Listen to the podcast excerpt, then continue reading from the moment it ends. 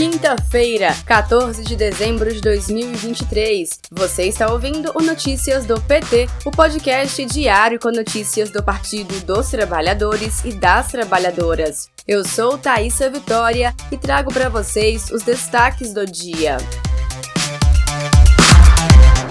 O plenário do Senado Federal aprovou na noite desta quarta-feira, 13 de dezembro, duas importantes indicações feitas pelo presidente Lula. Por 47 votos a 31, foi aprovada a indicação de Flávio Dino para a vaga de ministro do Supremo Tribunal Federal. Além dele, também foi aprovado o nome de Paulo Gonet para o cargo de Procurador-Geral da República. Ambos foram sabatinados por mais de 10 horas pela Comissão de Constituição e Justiça do Senado Federal ao longo do dia. A sabatina no colegiado é uma etapa da análise das indicações.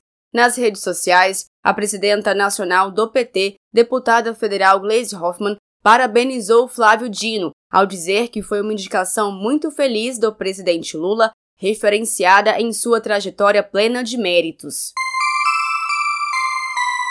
O Banco do Brasil repactuou 1 bilhão e 347 milhões de reais em dívidas do FIES, Programa de Financiamento de Cursos do Ensino Superior Privado pelo governo federal.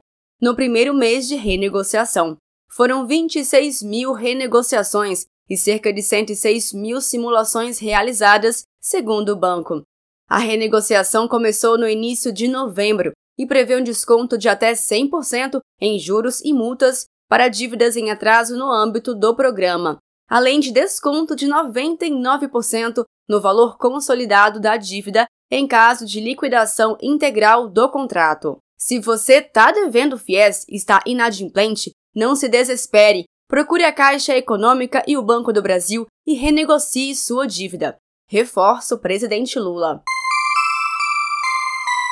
Presidente do Banco Central, Roberto Campos Neto, mantém sabotagem da economia com maior taxa de juros real do planeta, ao manter a redução da taxa Selic é essencial para a retomada da atividade a conta gotas. Nesta quarta-feira, 13 de dezembro, o Comitê de Política Monetária anunciou um corte de 0,5% na taxa de juros. Com o indicador agora em 11,75%, Roberto Campos Neto continua a garantir que o Brasil fique na liderança do ranking dos países com a maior taxa de juros real do mundo, ao mesmo tempo em que garante a alegria do rentismo e prejudica o PIB nacional. Nas redes sociais, a presidenta nacional do PT, deputada federal Gleisi Hoffmann, disse, aspas, o Banco Central de Roberto Campos Neto termina o ano como começou, impondo ao país as maiores taxas de juros do planeta, atrasando a retomada do crédito, do investimento e do crescimento do país. Fecha aspas.